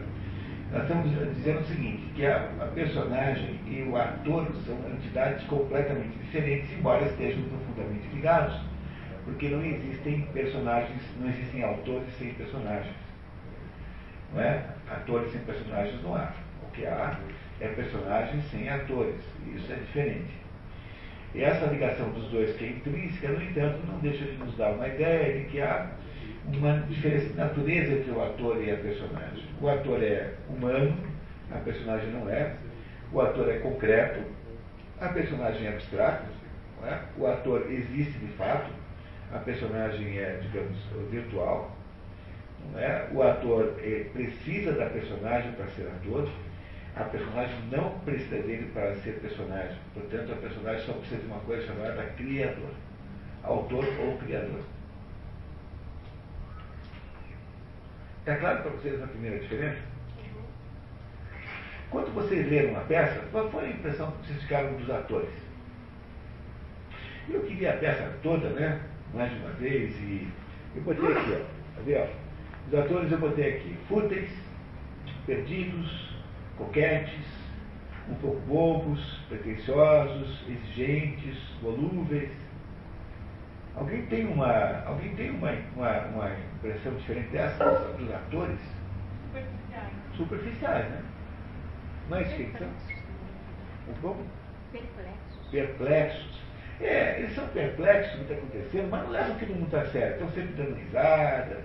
Não tem, não pareceu a vocês uma ser um personagem um pouco assim? Eu de- de- detestaria fazer a afirmação que eu farei em seguida. Não, aí eu acho que não vai dar certo. Mas é um pouquinho da natureza do ator ser assim. Não sei se vocês eh, têm como convívio com a classe. Ator é um pouco assim. tá? Se quiser um dia entender o que é ator, você vai no final de, de, de teatro, ali pro Café do Teatro, na rua Mintas e Barros, que é um boteco ali do lado do Teatro Ilha, é onde vão todos os atores de Curitiba vão lá. E você vê mais ou menos como é o comportamento assim, sociológico esse pessoal. Faz um estudo de sociologia para entender como é que eles se comportam. Faz parte dessa ideia de ator uma certa, como é que eu diria assim? Uma o quê?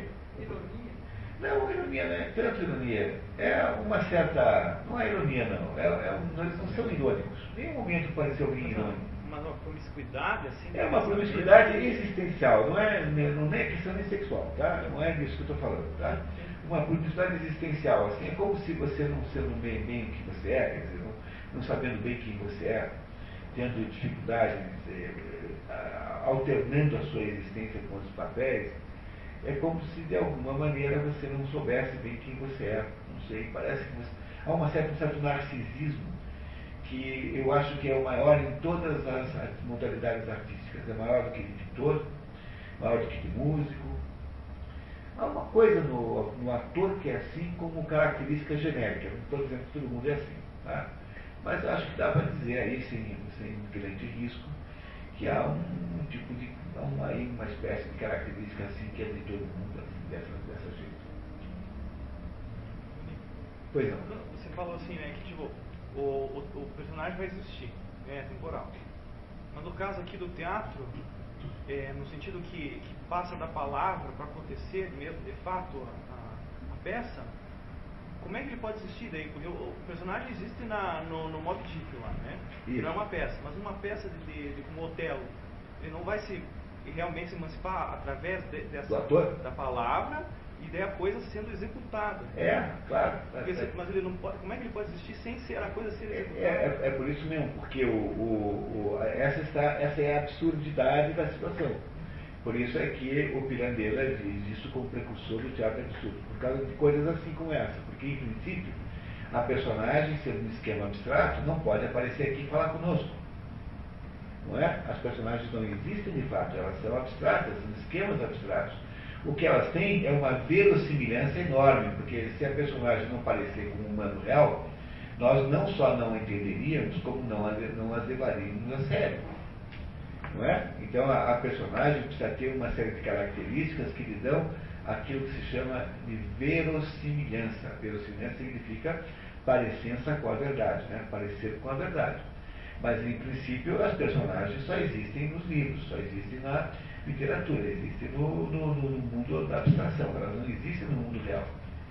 Ah, não, mas as personagens são inspiradas em pessoas reais. Tá bom, tá, isso é verdade, mas ela em si não é, não existe. Quer dizer, você não vai encontrar por aí o Brás Cubas andando pela, pela, pela rua, você não vai encontrar também por aí andando pela praça o, o, o Dom Amondio e nem o, o, o, sei lá, o Julien Sorrel. Essa, essa gente toda só existe nos livros. A Madame Bovary está prisioneira daquele.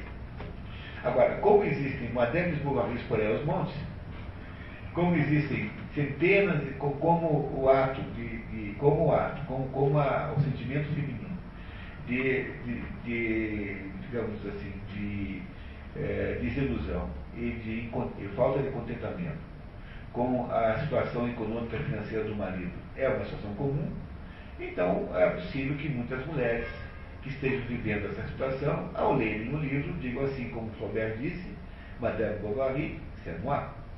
Né? O Flaubert, o Flaubert né, que é o autor do livro, que dizia Madame Bovary, c'est moi. Então, quando você lê o livro e você eh, percebe que aquela, aquela pessoa lá aparece com você, aí você ganha uma loteria, porque a partir desse momento você vai poder construir uma, uma, uma história, você vai poder construir em você uma imaginação, a tua vida imagina, imaginativamente, ao ponto de poder enfrentar simbolicamente todos os problemas e desafios que a própria Madame Bovary enfrentou. De modo que quando acontecer com você de fato isso, você vai saber exatamente naquele momento o que fazer ou o que não fazer com essa situação.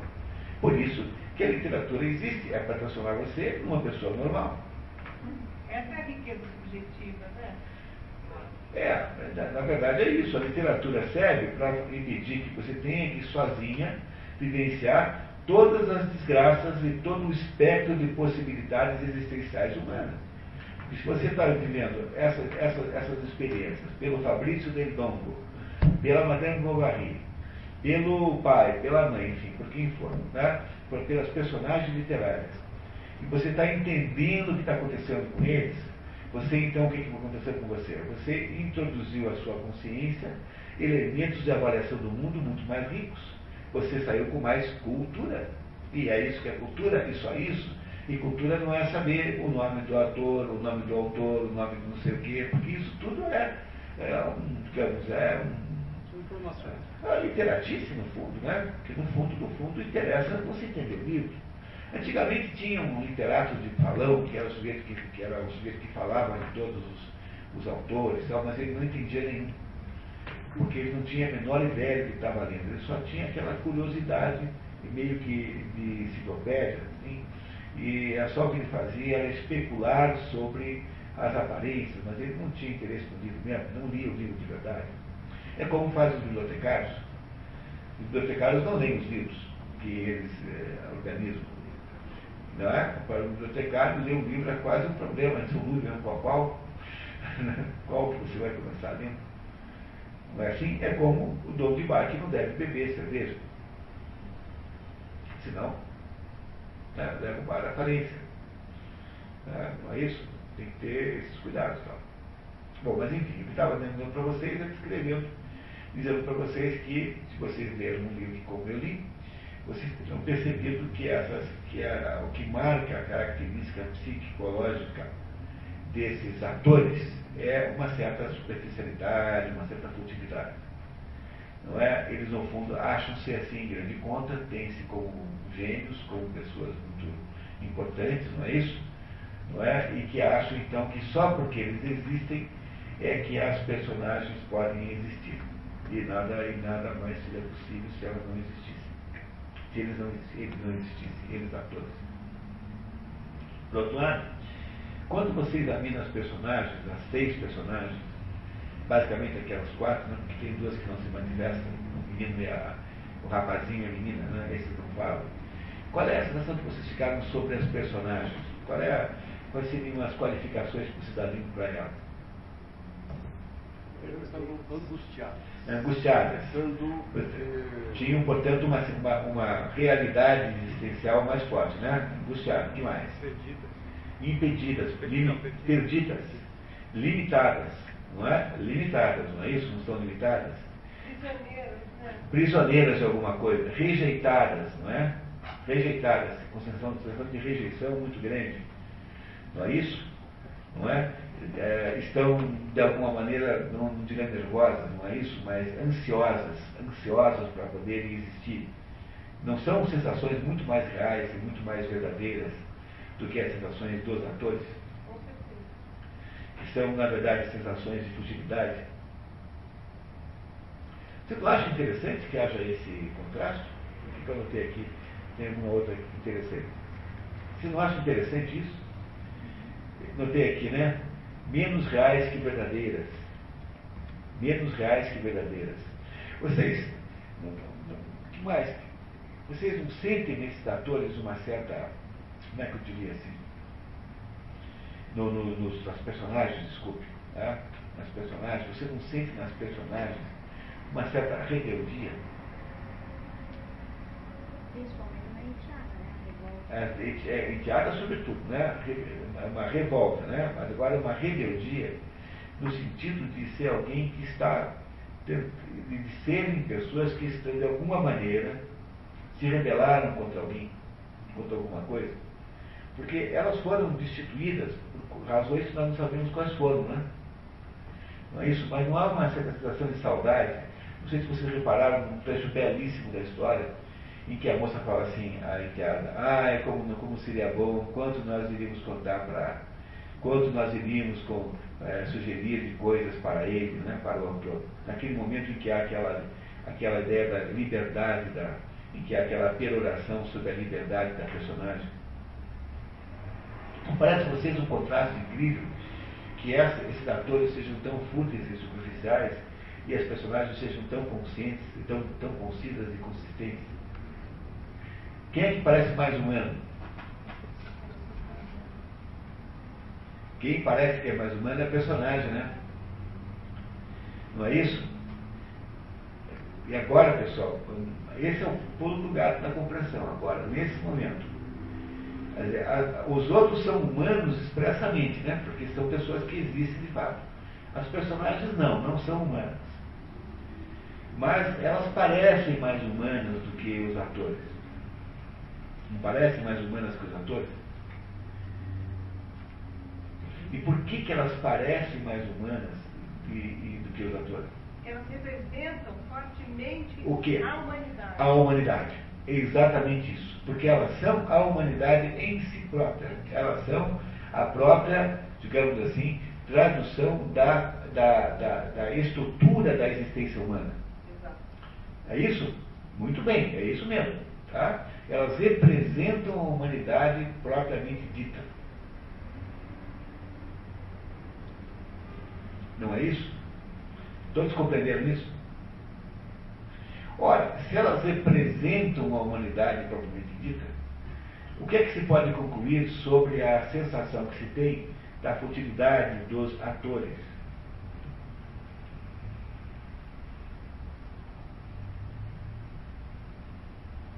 É de que eles, de alguma maneira, são, de alguma maneira, traidores do própria, da própria humanidade, porque eh, na medida em que eles se contrapõem, quer dizer, sob o ponto de vista da impressão que nós temos dos dois lados, não é? Não é isso? Mas o que é que é a humanidade? O que é que é a humanidade que eles representam? O que é que é, as, ou melhor, as personagens representam? O que é que é essa humanidade que elas representam? Elas querem o que, afinal de contas? Afinal, por que, que foram, foram lá? Foram a busca do autor. Mas o que é a busca do autor para uma personagem? Do Criador. A busca do seu Criador. Não é isso que eles querem? A busca do Criador? Ora, as personagens, então, estão atrás do seu Criador.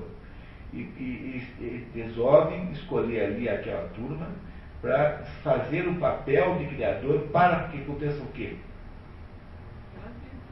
Para que elas vivam. Mas o que é para viver para uma personagem? Que o aconteça. É, e o que, que significa isso?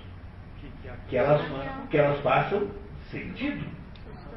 Não é? Que elas façam sentido, que as personagens precisam fazer sentido na trama. Então, elas estão à procura do Criador. Mas o que, que o Criador representa? O que, que é o Criador com relação à criatura? A criatura não é aquilo que o Criador disse que ela ia ser? Não é? Por exemplo, quem inventou esse livro aqui foi ele próprio? Não, o livro é a invenção de alguém. Então alguém planejou, alguém produziu papel, alguém desenhou a capa, alguém botou conteúdo, enfim. Esse livro aqui é o resultado de atos conscientes humanos para que isso aqui existisse. Esse livro não se cria sozinho, ele não se auto-inventa. A sua torradeira na sua casa não se auto-inventou. Por essa razão, é uma boa chance da sua torradeira não saber que era na sua cadeira. E é uma, como é, é uma boa possibilidade desse livro aqui não saber que ele é um livro. Ele não tem essa consciência, por mais que ele tenha consciência do mundo, pode ter consciência do mundo de alguma maneira, que não seja maneira humana. Ele não tem consciência do mundo, do mundo como nós temos, mas ele tem a consciência do mundo de uma maneira livresca. Não é? A torradeira não tem a consciência do mundo que nós temos, mas tem a consciência do mundo de uma maneira to- torradística, enfim, se quiserem chamar assim. Não é? Que deve ser diferente da gente, como eu nunca fui torradeira, não sei bem como é isso, mas certamente devem existir. Não é? Não é isso? Né? Pois então, nós, nós, a criatura só tem consciência do mundo é, em relação aos desígnios do seu Criador. Porque é o Criador quem aprisionou as personagens nos seus papéis eternos e inflexíveis. Não foi? Tinha uma coisa que eu queria perguntar no meio. Parece, por exemplo, o Édipo, né? a estrutura do, do- do- da, da tragédia grega. É, no fundo, as- as- todas as, as, as, as dramaturgias de corrente da grega vai mais ou menos acompanhando, é verdade, é isso mesmo. Quando você vai ver, o Aristóteles é que, que, que utilizou, né? Tem que ter uma unidade de tempo, espaço e, e ação. Todas, é muito difícil achar uma peça que não tenha isso. Quando, quando você acha uma peça que não tem isso, Fausto II, por exemplo, de Goethe, não é mais uma peça. É uma história contada em forma de peça, mas não é aquilo, é absolutamente é, é, imontável. Você não consegue montar uma peça para fazer o Fausto II. A Fausto I ainda dá, o Fausto II é impossível. Por quê? Porque perdeu a unidade de tempo, espaço e, e ação, não dava para fazer. No fundo, toda a teoria do teatro está na poética de Aristóteles, né? do teatro trágico, porque ele não conseguiu escrever a comédia ou perdeu, se não sabemos, a segunda parte da, da, da, da comédia. né? Por que precisa do diretor ali? Se o destino já está. O, o diretor, porque ele, ele tá, o diretor é o sujeito que eles imaginam que vai servir de demiurgo, quer dizer, que fa- fará as vezes de criador. Porque eles precisam desesperadamente encontrar o Criador. É esse o problema. Mas eles brigaram com o Criador por alguma razão. E essa razão pela qual eles brigaram, é, nós não sabemos exatamente qual. Não há uma, é, não está explícito dentro da história. Não é? Mas a verdade é que o, o Criador os rejeitou. Foram rejeitados e postos no mundo sem, fora da narração, fora da, fora da existência concreta. Não parece a vocês que isso parece muitíssimo com o episódio da, da expulsão do paraíso?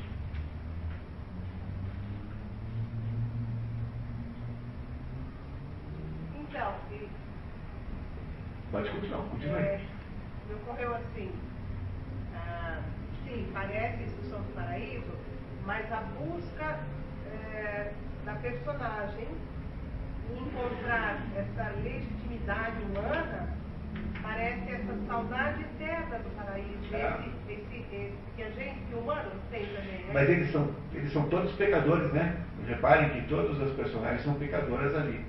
exceto os dois que morreram, porque os outros todos têm algum pecado. É óbvio que o pai armou lá um truque para se livrar da família, não, não tenho a menor dúvida disso, né? É, isso. é óbvio que o pai tinha algum interesse sexual na moça, na menina, seguramente.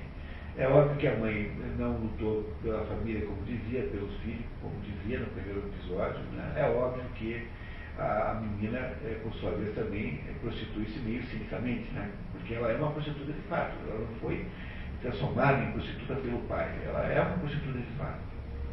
Logo, ali você tem uma marca, como se essas personagens estivessem todas com saudade do paraíso, que foi perdido por causa do pecado. E aí o que aconteceu?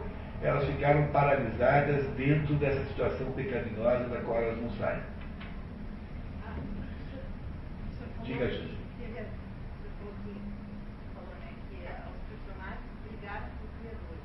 É, de alguma maneira, desentenderam com ele. Eu, para mim, desde o começo, estava a impressão que foi o criador que É, não, não, é apenas um modo de dizer. Não, você tem razão, é isso mesmo. O, o, o criador rejeitou essas personagens. Não é? Rejeitou, abandonou essas personagens por alguma razão. Não é? Essa razão me parece ser explicada. Do ponto de vista delas, né? Do ponto de vista, é, não sabemos se é dela ou dele, porque no fundo há um fato concreto. Que eles foram, elas foram, elas foram rejeitadas por alguém. Essa alguém que elas estão vendo isso, né? Elas estão vendo assim, os personagens. É, claro, mas a história está nos contando uma, um, tem um enredo por trás disso, né? E aí, então, o que acontece? Se as personagens, então, perderam de vista o Criador, o Criador não está mais presente, e elas o procuram, não, elas estão em busca de um autor, não em busca de um ator. O nome do livro é Seis Personagens em Busca de um Autor. Se elas estão em busca de um autor, é porque elas perderam alguma coisa que elas querem recuperar. E essa perda que elas querem recuperar é o sentido da vida. Esse sentido da vida que é, afinal de contas, isso transferido agora a saindo do teatro e partindo para uma avaliação ontológica. Né? Não é simbolicamente, não é, digamos assim, analogicamente, pelo menos. Não é, toda simbologia é uma analogia, última análise. Analogicamente, você tem, então, a personagem como projeto que você. É, é, o projeto que você devia ter e que foi perdido, e a tentativa então de procurar esse projeto em mil e uma tentativas de encenação que é que fazem os atores. Olhando para esse, olhando então para a sua existência, os atores representam então a vida humana, procurando em vão o projeto perdido, que não é mais possível de encontrar. Ou seja, a, perda da realidade, que é a perda que acontece com o distanciamento do Criador, gerou a perda da personalidade.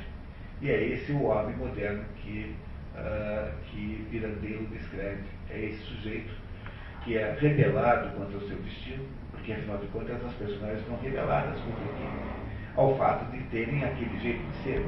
Essa é possivelmente a razão da rebeldia. É? As personagens estão revoltadas contra o Criador, porque as criou, criou de um jeito não é, que que, que, que as imobiliza de alguma maneira. E não é isso? Não é por isso que naquele dado momento do livro acontece aquele, aquela, aquela peroração que é muito importante, em que a menina diz que as personagens todas tentam sair e que elas, e que elas fazem coisas que os seus criadores jamais imaginaram que elas fossem fazer. Ou seja, o homem é criado de uma certa maneira por Deus. Tá? O homem tem uma existência ontológica produzida por alguém que não é ele. No entanto, esse modo como o homem é criado não interessa ao homem. Ele está infeliz com isso que ele é. Como ele está infeliz com isso que ele é, ele procura um outro projeto que não ele próprio, não o projeto que havia antes, não aquele projeto que ele recusa. Esse ato de rebeldia, esse ato de despensamento, é o ato que faz com que haja a separação do Criador e da criatura. Essas personagens, então, ficam aprisionadas dentro do quê? Dentro de um esquema é, pré-estabelecido que elas não aceitam. Enquanto isso, o homem real, não é? Irá tentar produzir, irá, tentar, irá tentar incorporar as personagens de uma maneira fútil e superficial, porque afinal de contas ele não, não está, ele, ele precisa de uma personagem, mas qualquer uma No entanto, sem ser a personagem verdadeira, é? sem que o homem, homem seja a personagem verdadeira, aquela para a qual ele foi inventado, ele não consegue produzir nenhuma espécie de consciência real sobre si mesmo. Essa é uma história sobre a perda da consciência da própria existência humana que o, o acha que o mundo é, vive.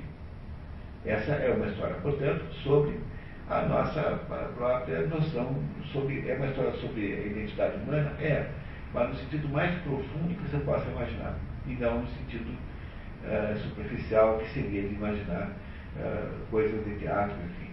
O teatro aqui é meramente uma referência. Quando você faz a meta, o meta-teatro, você põe o teatro dentro do teatro, você de alguma maneira multiplica é, menos com menos e dá mais. É, você inverte o sinal do assunto. Você sai do teatro e vai para a vida direto. Portanto, não é possível interpretar isso como uma peça que debata o sentido do teatro, porque não é isso. É uma peça que debate o sentido da vida, propriamente dito. Munir, quando a enteada diz que se fosse possível, se eles dessem a liberdade de eles criarem ou, ou conduzir a história da maneira com que ela queria, então a sensação é que é, nós, humanidade, fomos criados, mas não nos foi dado o direito de fazermos a nossa vida do jeito que queremos. Não, é porque, porque, porque nós somos criatura. Então, a rebelião fundamental do ser humano é essa rebelião metafísica contra o fato de que ele é criatura, pessoal. É preciso nunca, nunca esquecer isso. Tá? Qual é o problema que essas personagens eh, estão tentando resolver? O fato de que eles estão presos, limitados a si próprios, eles são prisioneiros de si próprios, embora eles desejassem ser outras coisas quaisquer. Não é? Não é isso que ela está dizendo com isso? Olha, como não seria bom se nós tivéssemos uma liberdade para fazer isso tudo? Porque a criatura não se, não, não se sustenta em sendo criatura. A criatura quer ser criador também. Pois a criatura também é criador, de certo modo. Não é? E a criatura, então, a partir do momento que se coloca na posição de criador, ela transforma-se nela própria numa espécie de Deus, numa espécie de entidade divinizada. O problema do homem é esse, que ele se autodiviniza diviniza porque ele não tem consciência de que ele é criatura. Pois essa dúvida de ser criatura ou criador é a dúvida que esteve presente lá no episódio da, da, da, da do fruto proibido. Não é? O, qual é, no fundo, a, a, a proposição diabólica? É assim, vocês são, vocês se comerem desse fruto aqui, serão então, saberão tudo que sabe Deus. Era esse, essa promessa que o diabo fez a Adão e Eva, que se eles comessem o fruto, eles saberiam tudo que Deus sabia. Portanto, seriam tão poderosos quanto, quanto, quanto Deus. A criatura, infelizmente, não pode ser, porque se a torradeira pudesse saber tudo que você sabe, ela tinha se feito a si própria e não você feito a torradeira. Uma torradeira tem uma, digamos, uma, um conjunto de percepções sobre o mundo muito menor que tem o ser humano. A torradeira deve saber que há alguma coisa embaixo dela. Não é? A torradeira deve saber isso de que modo? De uma maneira torradeirística, de uma maneira humana. Ela deve saber que alguma coisa foi enfiada em cima dela. Né? Ela deve saber que a temperatura aumenta ou diminui de uma maneira torradeirística, não de uma maneira humana, por favor. Mas, de alguma maneira, a torradeira, ao reagir com, com modificações físicas, né? Tem algum conhecimento de alguma maneira, conhecimento não humano, mas um conhecimento torradeirístico, que é um outro conhecimento. Não é? Não é isso? Não é essa a rebelião que essas criaturas, que essas personagens fizeram? Essa é, não é a explicação pela sua rebelião, sua revolta ao Criador? E o caso do, do filho mais velho lá, que ele tem um rancor com todo mundo na família. É. Você comentou assim que parece que ele se sente a parte daquelas pessoas que, que parece que estão cinco estão procurando o Criador e ele parece que está ali, ele parece que está ainda negando ainda, ainda está negando, porque parece que os outros não estão procurando. É, ele, ele, ele, na verdade, concorda com, a, com o Criador no sentido de achar que eles não, não valem nada mesmo. Ele é, digamos assim, um tipo pessimista, o filho mais velho. Tá? É um, um tipo abandonado desde o início, porque ele foi abandonado o tempo todo. Então ele vê nesse abandono uma espécie de inviabilidade geral das coisas. Ele não é, ele é um tipo é conformado com a inutilidade geral da situação. Então ele faz. Ele disse que está inacabado também. Ele meio que para baixo, né? É, ele, tá- ele, ele é um pessimista. Né? É um pessimista em geral. Não é, não é isso? Não chega a ser tão assim. É isso que é o filho. Agora, cuidado que essas personagens que vocês estão vendo aí, elas não são capazes de. Elas não têm uma, uma coerência perfeita entre elas, porque na verdade o, o, a história que foi contada aí não é uma, a história que foi contada aí não é a história que foi contada aí. Vocês, vocês compreenderam? O que há, há três, há três eh, níveis aí, três, três camadas. A primeira camada é a camada aparente, não é? a camada de um, uma, um ator, um, um, diretor que ensaia um grupo de teatro e que é interrompido por um grupo de estranhos que começa uma pergunta. A segunda camada é esse segundo grupo, um autor, um, um diretor uh, ensaia um grupo de atores, aí vem uns desconhecidos e substitui a peça anterior pela peça nova. E a terceira camada, que é a camada que está de fato no Pirandello, é essa camada que diz assim, há uma, uma, uma tensão, um problema permanente entre a existência humana como autonomia e a existência humana como, como criatura. Essa, essa tensão, autonomia, é que é registrada aí simbolicamente, digamos assim, é, é, ficticiamente por esses atos de, de encenação teatral. Mas, no fundo, o que ele está falando é de um panorama mais alto, portanto, ele não está realmente interessado na história da Madame, como é que é, se, é, passe. É, aquela história tem que ser uma história grave, tem que ser uma história dramática, mas reparem que ela é um pouco pastelão né, também, né? É um pouco, digamos assim, trabalhão. Deixa ele ter um pouco de trabalhão aqui. Ele não está interessado nos elementos simbólicos da própria história estão interessados na situação que ele está interessado, e não nos elementos simbólicos da história. A história em si serve só para que aquela, aquela, aquela situação se esclareça e apareça. Portanto, aquela, a situação é que interessa, e não os elementos, digamos, factuais da história que as personagens têm contar para o diretor e aqueles atores.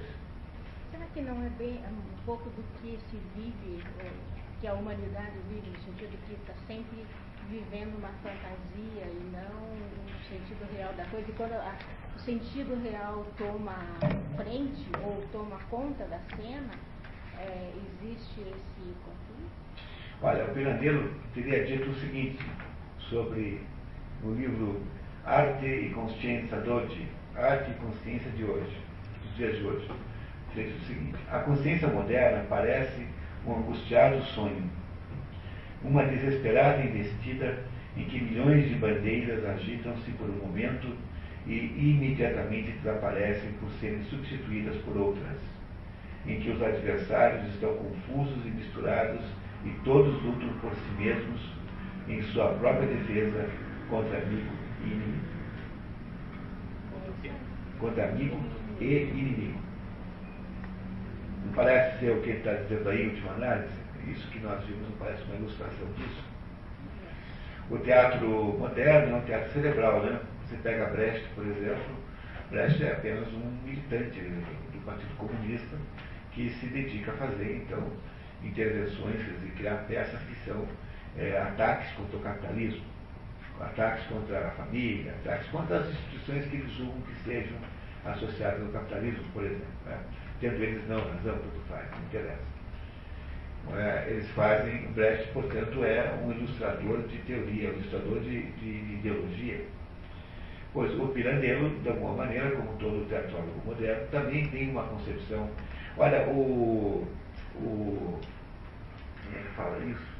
É o Ortega Gasset diz o seguinte, diz que esse livro é o primeiro drama de ideias que já foi escrito na história drama de ideias, como se as personagens, com as suas ideias sobre o mundo, tivessem tomado finalmente o lugar das, das, dos atores reais, concretos, uma espécie de inversão é, do que se acontece de modo geral. Ele tem razão quanto à inversão, de fato há aí alguma inversão, não há dúvida que ele tem razão. Mas, no entanto, é? aí alguma coisa a mais do que eu tenho que aceitar conseguindo assistir, conseguindo ver.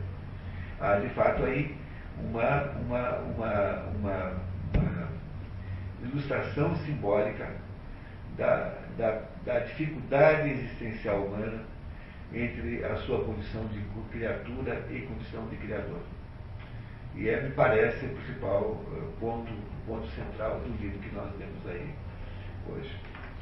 Você falar do. Você fazer a comparação com o Blade Runner? Ah, o Blade Runner é a história de uns sujeitos que são de uns robôs humanos, são criaturas artificiais feitas por uma empresa chamada Tyrell Corporation, que isso no Blade Runner, né? Porque o, o, livro que deu origem a ele é um pouquinho diferente, mas então no Blade Runner tem lá então é criaturas. Um filme muito bem feito, um filme maravilhoso esse Blade Runner, vale a pena ver. Em português eu acho que é Caçador de Androides, alguma coisa assim, Caçador de Androides. E a, a, a principal herói é o aquele o, o, o Diana Jones, é Harrison Ford, né? que é o que é o digamos o, o herói do, do filme, né? e é o, é o, e o Ridley Scott, que é o, o, o diretor do filme. E esse, nesse, nesse filme, então, você tem sujeitos que, que foram inventados no laboratório de biotecnologia para serem para terem superpoderes que os humanos não têm, então são muito mais fortes, mais inteligentes, ou muito mais ágeis, cada um tem uma característica. Então, portanto, inventados por um criador, o criador aqui é o executivo central da empresa, o dono da empresa, o acionista, digamos assim, e que eh, deveriam ter um tempo máximo de vida. Esse tempo máximo de vida se esgotaria muito rapidamente, porque não havia meios técnicos de fazer o alongamento. Na medida, eles deveriam ter também uma indiferença emocional absoluta perante o seu destino. Mas não tem. Alguma coisa deu errado na sua fabricação e eles, de fato, têm não só todos os problemas emocionais que os humanos têm, como também têm uh, a ânsia de saber, uh, a ânsia que o Criador uh, os, uh, aumente as suas vidas. Entendeu? Eles querem, de qualquer maneira, falar com o dono da empresa, para que o dono da empresa possa, por engenharia genética, aumentar as suas vidas. Não é isso? Não é uma espécie de rebelião contra o Criador também? Exatamente o mesmo caso. Não é? é exatamente o mesmo caso. E no final desse filme há uma cena memorável, a cena final, em que o último dos que sobram vão sendo. Ah, não tenho que contar para vocês essa parte, né? Mas no, no final o, o, o, líder deles né, faz um discurso magnífico sobre essa, essa absoluta angústia humana com a sua condição de criatura, a sua impossibilidade de definir a sua própria vida, a sua incapacidade a sua tendência a prometer, que em última análise, tendência a poder, a querer ser o Deus que maior que o outro, capaz de fazer todas as coisas acontecerem. E é essa nossa angústia prometente que nos transformou em mo moduladores, ou seja, nos transformou em modificadores da, da, da natureza. Vocês compreendem que foi, foi essa angústia prometente que nos fez ser isso? Nós não gostamos do jeito que o rio está, realmente desvia porque desviando o rio produz energia elétrica. Nós não gostamos do jeito que o, o, o tempo está, não gostamos do jeito. Ou seja, há uma espécie de insatisfação humana profunda é, com a sua própria condição de criatura limitada, que é o que tem esse daí, é? Que a gente tenta resolver não é, com uma rebelião metafísica. Essa rebelião pode ser benigna, ela transforma-se em ciência e tecnologia, e pode ser maligna quando ela vira uma espécie de gnosticismo, uma espécie de uma espécie de soberba extraordinária. E é esse é o problema central que o homem tem que resolver para entender a si próprio. Ele precisa entender qual é o seu limite como criatura e qual é a sua potencial como criador. Essas duas coisas têm que ser estabelecidas. O diretor fala, né? Agora eu quero, quero, quero sol. Não, agora eu quero Isso. Eu quero, eu quero um pouco de céu, porque a coisa ali estava numa situação tão grave que precisava botar um pouquinho de céu. Era, era preciso re, re, readquirir um pouquinho a visibilidade do alto que havia estava se perdendo ali, naquela confusão. Se vocês lerem agora o, o, o, resumo, vocês verão que isso fará um sentido muito grande. E aí a gente consegue finalmente entender aí o, o teatro de Piradeiro, porque isso é o Piradeiro todo não é apenas esse, essa obra. Pirandello tem esta ideia sobre o mundo. É, portanto, um escritor metafísico, que a gente, o mundo não percebeu, o mundo não percebe com clareza. sobretudo porque há uma má vontade com ele, por tal daquele negócio lá do, do fascismo. Tá? Mas esse é o Pirandello, grande Pirandello, grande, grande escritor.